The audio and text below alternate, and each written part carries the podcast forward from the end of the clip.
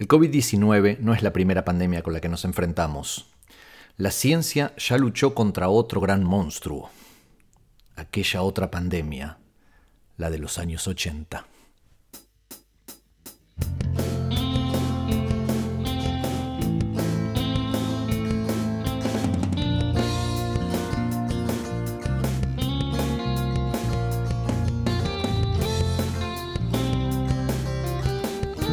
Esto es Expedición a las Historias de la Ciencia. Soy Gabriel Gelón y te invito a hacer un viaje en el tiempo al corazón de las ideas. Corren los primeros años de la década de 1950 y en los campos de la región de Auvergne, en el centro de Francia, una niña se dedica a juntar insectos y a mirar la naturaleza. Poco sabe que en algunas décadas nos daría las herramientas para frenar la gran epidemia de los 80.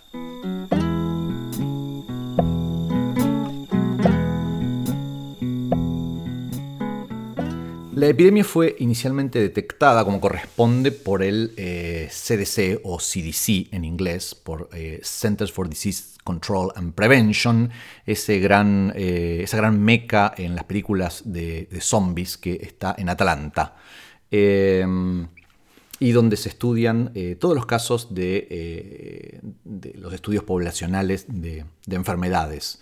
La epidemiología, por supuesto, no solamente trata de las enfermedades infectocontagiosas, sino también como muchísimas otras cosas que afectan a poblaciones, como pueden ser epidemias de obesidad o de diabetes, que no son enfermedades que se contagian. Pero obviamente tiene un ojo muy puesto todo el tiempo en, en estas otras cosas que se pueden propagar, como un reguero de pólvora y realmente ser eh, potencialmente muy, muy peligrosas para la sociedad en su, eh, en su totalidad.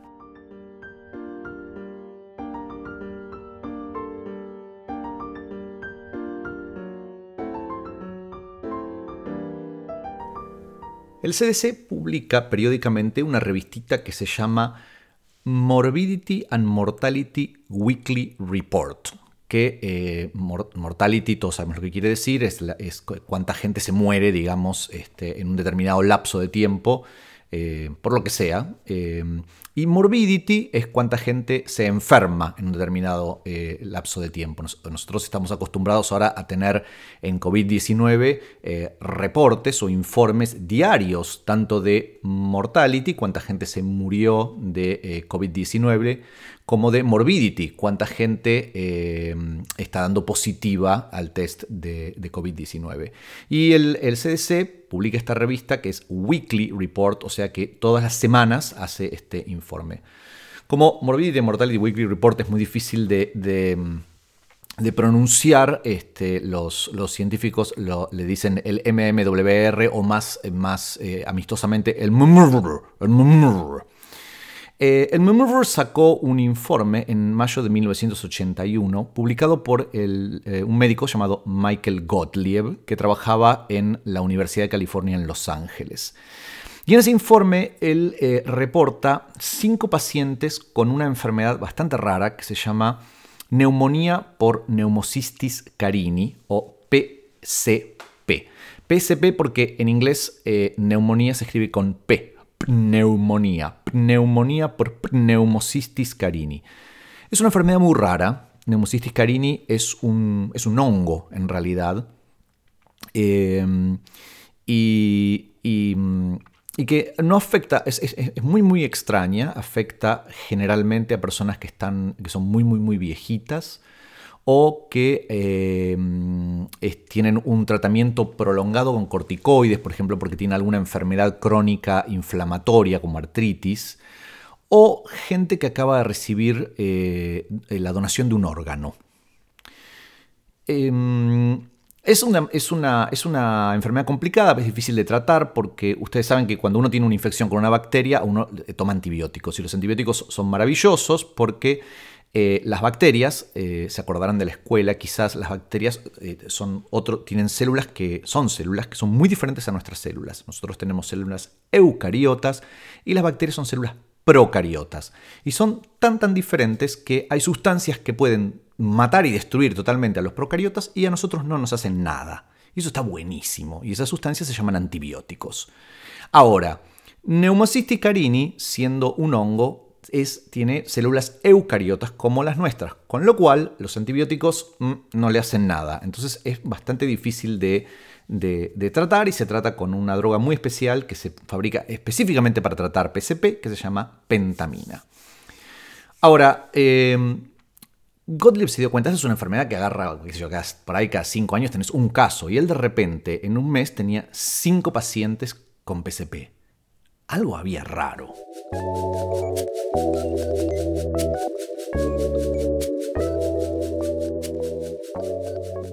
Sus pacientes además eran todos varones, muy jóvenes, eran todos homosexuales y sexualmente activos. Por sexualmente activos quiero decir que eran sexualmente muy activos, más allá de la norma. Una, persona eh, en, la cultura occidental en promedio tiene eh, en toda su vida eh, tiene relaciones sexuales con 10 personas diferentes. Y estos pacientes del doctor Gottlieb manifestaban que tenían relaciones sexuales con dos personas diferentes cada fin de semana, lo cual quiere decir que más o menos en un año podían tener 100 eh, eh, encuentros con personas diferentes y a lo largo de toda una vida más de 1000 encuentros. Y eso es, es una promiscuidad intensa. Eh, además, todos estaban infectados por un virus muy extraño que se llama citomegalovirus. Y todos tenían eh, una infección en, la mucosa, en las mucosas genitales que se llama eh, candidiasis. Candida es un, microorganismo que hace que te pique y es, este, bastante, es bastante hinchaquinotos.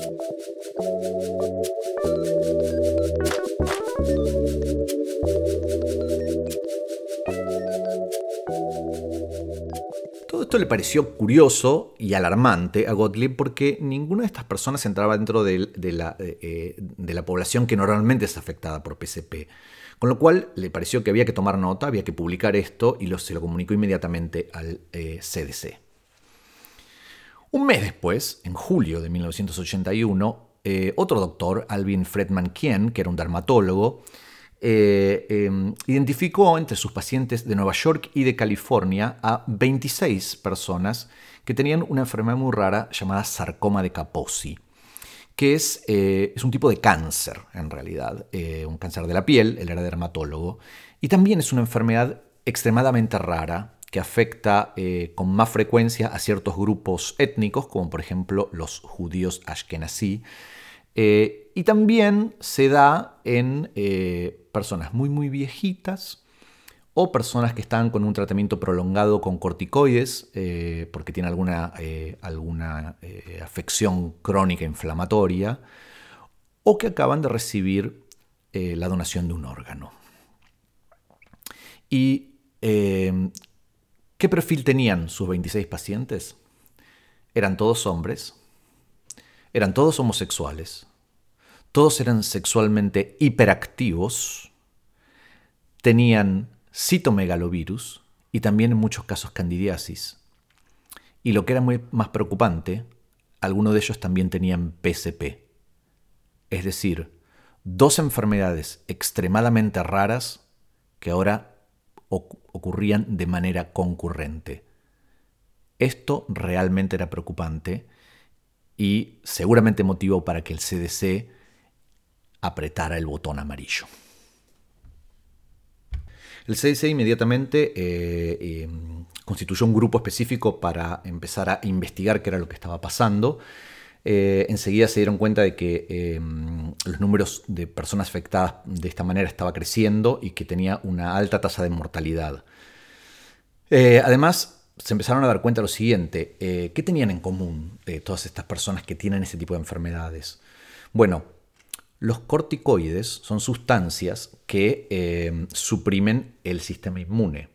Y además las personas que reciben un, órgano, el, problema con, cuando uno tiene eh, un, implante de un órgano externo de otra persona es que generalmente lo rechaza. Entonces, para no hacer ese rechazo inmunológico, inmunitario, lo que se hace es suprimir la inmunidad del paciente. Y, las, y los viejitos son personas que su sistema inmune no está funcionando muy bien. Es decir, que todos tenían en común que su sistema inmune parecía estar comprometido.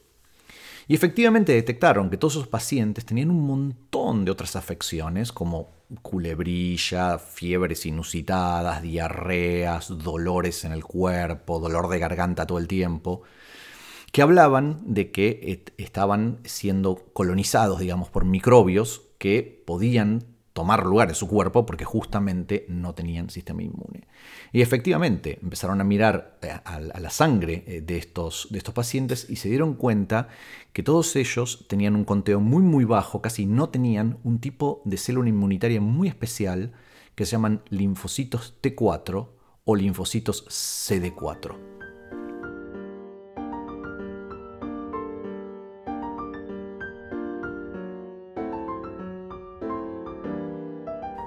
Los linfocitos T4 son muy muy importantes porque eh, en, el, sistema inmune eh, tiene muchísimas partes, muchísimas células que, eh, que, juegan distintos roles en el sistema inmune. muchas células están detectando si estamos siendo atacados por agentes extraños. Y esas células confluyen, están generalmente en la piel, en la parte van migrando por el, por el, por el cuerpo, pero confluyen en los ganglios linfáticos. Son esas cositas, esas bolitas que cuando estamos enfermos en el cuello se nos ponen como más duras y más grandes y nos duelen. Y ahí se comunican con los linfocitos T4. Y son los linfocitos T4, o C, también llamados CD4, que son los que alertan a todas las demás células del sistema inmune, diciéndoles, acá está pasando algo, señoras y señores, y monta la respuesta inmune. Quiere decir que sin células T4, el sistema inmune no puede advertir, no se puede encender, no se puede activar y por lo tanto todo el resto, aunque todo el resto esté funcionando, no hace nada. Es como si no se enterase de que estamos siendo infectados.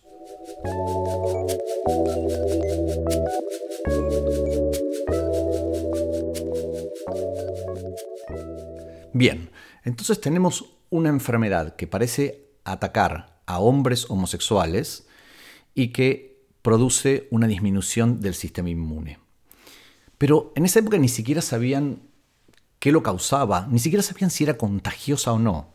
De hecho, uno de los, eh, de los estudios iniciales que hicieron en este, en este, grupo, en este grupo comando del CDC, eh, que fue en el año 82, estuvo dirigido por, por dos médicos, Darrow y Auerbach, eh, lo que hicieron fue entrevistar a hombres eh, homosexuales que tenían o PSP o sarcoma de Kaposi.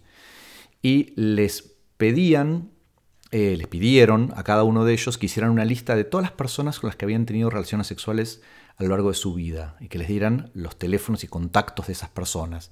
A su vez fueron y entrevistaron a esas otras personas y les preguntaron exactamente lo mismo y así fueron armando como una cadena y se dieron cuenta que todas las personas que padecían sarcoma de Kaposi o PSP podían ser, eh, habían tenido contacto alguna vez con alguna otra persona que había tenido también sarcoma de Kaposi o PSP, o a veces habían tenido contacto con alguien que no había desarrollado ningún síntoma, pero que sí había tenido relaciones sexuales con otra persona que sí había tenido los síntomas.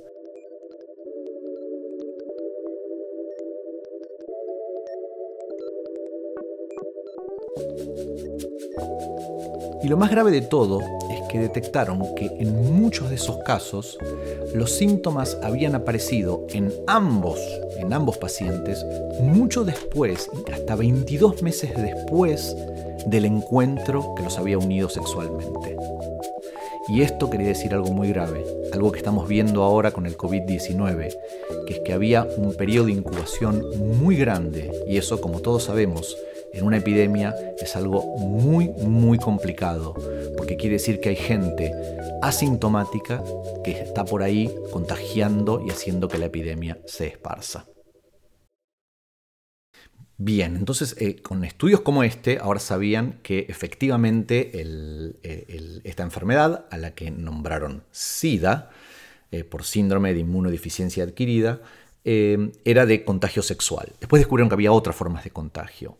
Pero eh, una, una, cosa muy interesante, no, todavía no tenían la menor idea de qué lo causaba, digamos. Estamos hablando del año 1982, o sea, estaban actuando muy rápido, lo habían detectado en mayo del 81 y ya en el 82 estaban, le habían puesto nombre, tenían una forma, formas de diagnosticarlo y empezaban a detectarlo en más y gente. Y una de las cosas que vieron es que había pacientes eh, de hemofilia que estaban desarrollando sarcoma de Kaposi eh, e inmunosupresión. Y esto es muy interesante. La hemofilia, eh, como ustedes saben, es una enfermedad por la cual una persona no puede coagular su sangre. Es una enfermedad que afecta generalmente a varones y es hereditaria. Y eh, eh, en, efecto lo que faltan es, eh, estos pacientes carecen de ciertas proteínas que están en la sangre que son las que hacen que la sangre se coagule. Entonces, para tratarlos, es una enfermedad gravísima y horrible, este, pero que ahora uno puede tener una, una, vida básicamente normal, pero tiene que administrarse las proteínas que le faltan. Esas proteínas se sacan de plasma sanguíneo de una persona que sí puede coagular. Entonces, eh, lo que se hace es, como uno tiene que inyectarse después, un paciente va a tener que inyectarse, es, muy importante que ese, ese producto, digamos, ese medicamento, no contenga bacterias.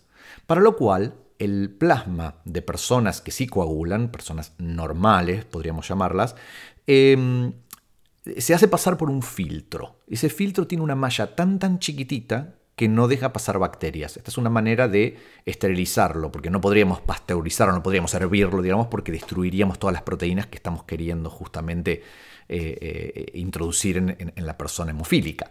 Entonces, se a atravesar por este filtro que tiene una malla tan chiquitita que no deja pasar bacterias. Sin embargo, lo que estamos viendo es que pacientes hemofílicos contraían SIDA justamente porque estaban utilizando estos, estos, eh, este producto que viene de plasma, viene de sangre, de un montón de donantes. Con lo cual razonaron, esta enfermedad tiene que ser transmitida por algo que sea tan chiquitito que pase por un filtro que no deja pasar una bacteria. ¿Y qué cosa es un agente patógeno que es más chiquito que una bacteria? Exacto, un virus.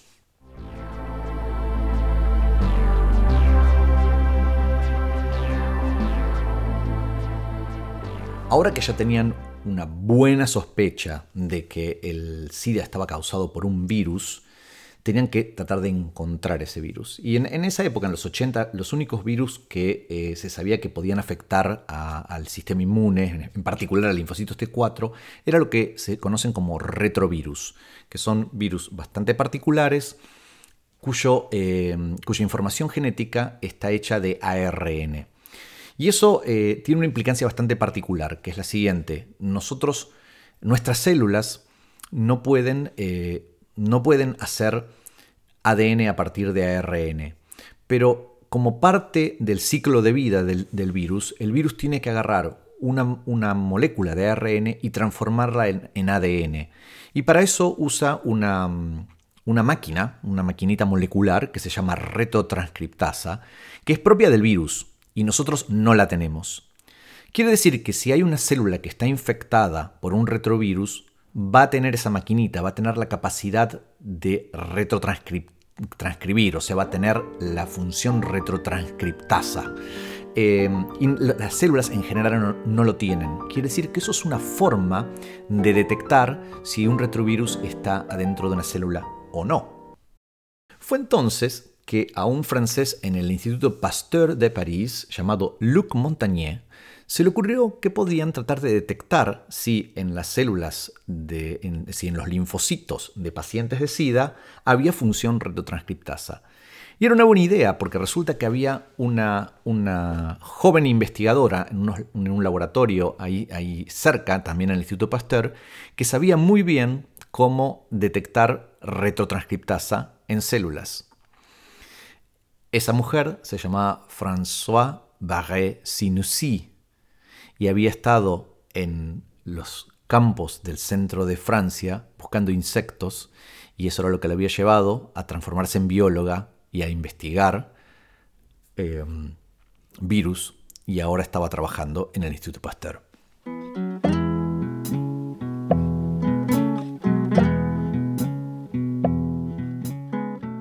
Pero no era tan fácil porque había un problema. O sea, uno quiere detectar un virus que está dentro, el virus este se está morfando, se está comiendo, se está devorando los linfocitos T4 de los pacientes con SIDA. Pero ya vimos que en realidad los pacientes con SIDA, justamente por la acción seguramente del virus, no tienen linfocitos T4 o tienen muy pocos linfocitos T4. Con lo cual, eh, buscar un paciente con SIDA y sacarle sangre no íbamos a detectar nada. Entonces a Montagnier se le ocurrió que lo que podían hacer era encontrar algún paciente que estuviera en las primeras etapas y apostar a que se le estaba por desarrollar eh, eh, el SIDA. Y entonces encontraron a un, paciente, un tal Frédéric Brugier, que era un diseñador de moda. Y entonces, eh, que tenía, tenía los ganglios, tenía lo que se llama adenopatía, que es decir, sus ganglios estaban como pelotas de, de tenis, muy inflamadas, y entonces le sacaron sangre a este paciente, aislaron sus, eh, sus linfocitos T4 y François Barré-Sinoussi utilizó sus técnicas y encontró en efecto que había actividad retrotranscriptasa. Es decir, que los linfocitos T4 de este paciente que parecía que estaba por desarrollar el SIDA tenían un retrovirus. Y así fue como Montagnier y Barré-Sinoussi encontraron lo que más tarde se apodó virus de inmunodeficiencia humana.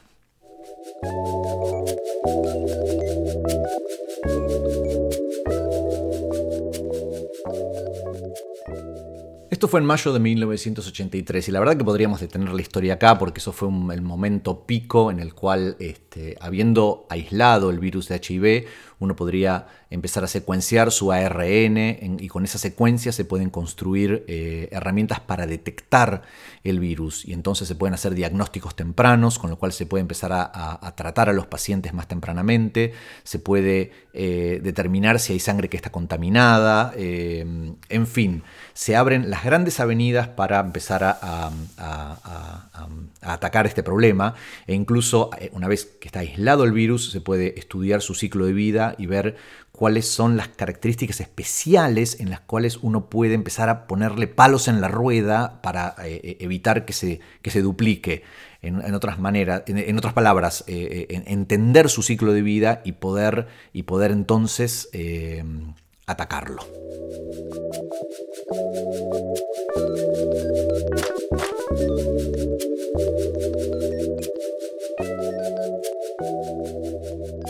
Y decía, podríamos terminar acá, pero la verdad es que hay otra vuelta de la historia, que es que un año después de esto, en mayo del 84, otro investigador, un, investigador norteamericano llamado Robert Gallo, que trabajaba en, el National Cancer Institute en Maryland, en Estados Unidos, em, dijo que también había aislado un, virus y lo publicó, y salió publicado, eh, que era el virus de SIDA. Entonces se empezó a armar una controversia, a pesar de que el grupo francés lo había descubierto un año antes de quién había descubierto el virus del HIV, patatín, patatán, y hubo toda una pelea.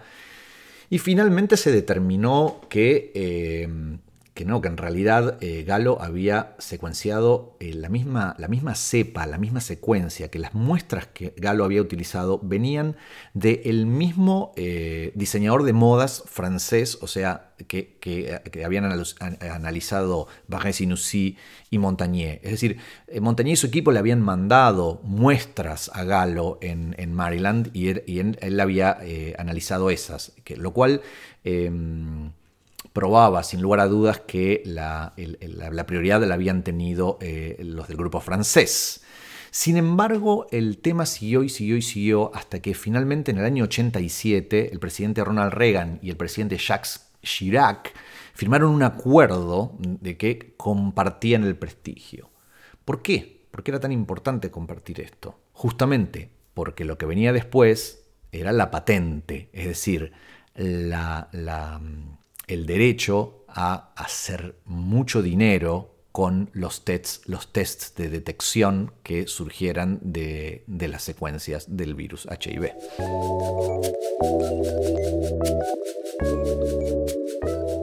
Uno se puede preguntar qué tienen que ver dos presidentes con la, con la comunidad científica. La comunidad científica en general decide sus propias cosas sin, sin eh, interferencia de los políticos.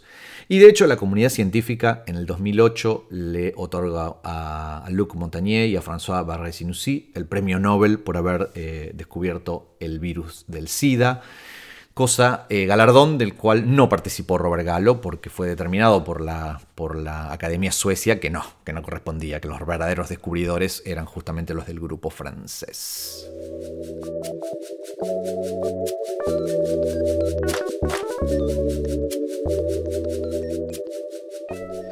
Y bien, como dije antes, este fue, fue el, inicio de la gran batalla que duró muchísimo tiempo y que sigue transcurriendo ahora, batalla contra este, este virus tan, tan despiadado y tan, tan difícil y tan difícil. Eh, pero justamente todas las, todas las, la batería de herramientas y de armas que tenemos para combatirlo se derivan de conocer el virus, o sea, de este trabajo, eh, de este trabajo inicial del grupo francés. Y ellos siguen trabajando y de hecho Barré Sinussi trabaja, eh, sigue trabajando en SIDA y coordina equipos tanto en Francia como en Vietnam y en, en Camboya. Una suerte, ¿no? Que esta, que esta niña que estaba mirando insectos en el campo, en los campos de Francia, decidió seguir con su pasión de la biología, eh, estudiar esta disciplina y volverse científica. ¿Y qué nos enseña esta historia acerca de la ciencia? Bueno, una de las cosas eh, que nos muestra es que no hace falta tener en gigantescas tecnologías y rayos láseres, realidad virtual y secuenciación de ADN y no sé qué, no sé cuánto, para hacer progresos realmente importantes. Toda la primera, la, primera eh, etapa del estudio de SIDA fue epidemiológica con, estudios muy tradicionales donde había que mirar cuidadosamente qué les pasaba a los pacientes y hacer correlaciones. Eh, uno de los grandes estudios críticos que determinó la transmisión sexual del SIDA se hizo simplemente entrevistando a personas. A veces en ciencia no hay que recurrir a la última tecnología, sino hacerse las preguntas adecuadas y buscar aquellas tecnologías que nos permiten contestar esas preguntas. Y a veces la más simple es la mejor. Otra cosa que nos muestra es que eh, muchas veces en ciencia las cosas no se ven directamente, sino que se infieren. Por ejemplo, eh, la idea de que el SIDA estaba eh, producida por un virus no, no, es que se detectó el virus directamente, pero justamente se vio que pacientes hemofílicos eran contagiados. Entonces, ¿cómo podía ser que no fuera por vía sexual? Entonces dijeron, bueno, hay algo en la sangre. Y si esa sangre siendo filtrada por una cosita que no deja pasar eh, eh, bacterias, quiere decir que el agente causal tiene que ser más chiquito que una bacteria. Y eso no se ve, se infiere. Es decir, que hay que ser muy astuto para eh, exprimir la información a las cosas que uno encuentra. Y lo último que vemos es que bueno, los intereses y los intereses económicos y las luchas por poseer el conocimiento, digamos, y usufructuarlo, también ocurren en el seno de la ciencia y también afectan a los científicos. Y esto, eh, eh, en el caso de CIA, llegó a, ser un, problema internacional, digamos, una lucha entre los Estados Unidos y Francia por detentar una patente muy, muy importante. Em, pero por suerte también vemos que eh, la comunidad científica respaldó los valores eh, propios de la, ciencia, dándole el, crédito que merecían al grupo francés por haber descubierto eh, antes que el grupo norteamericano el virus que causa el síndrome de inmunodeficiencia adquirida. Y lo otro que vemos, al igual que lo vemos en esta época que nos toca vivir con, con, el COVID-19, que la ciencia es útil, que la ciencia nos brinda herramientas para, eh, para eh, luchar contra algunas de las cosas que afectan nuestras vidas y que debemos confiar en que la ciencia eh, nos va a brindar esas, esas herramientas y esas respuestas. Este es un proyecto de Expedición Ciencia Puedes ayudarnos a seguir contando historias que más chicos y chicas puedan sumarse a esto que tanto nos apasiona entrando en www.expedicionciencia.org.ar.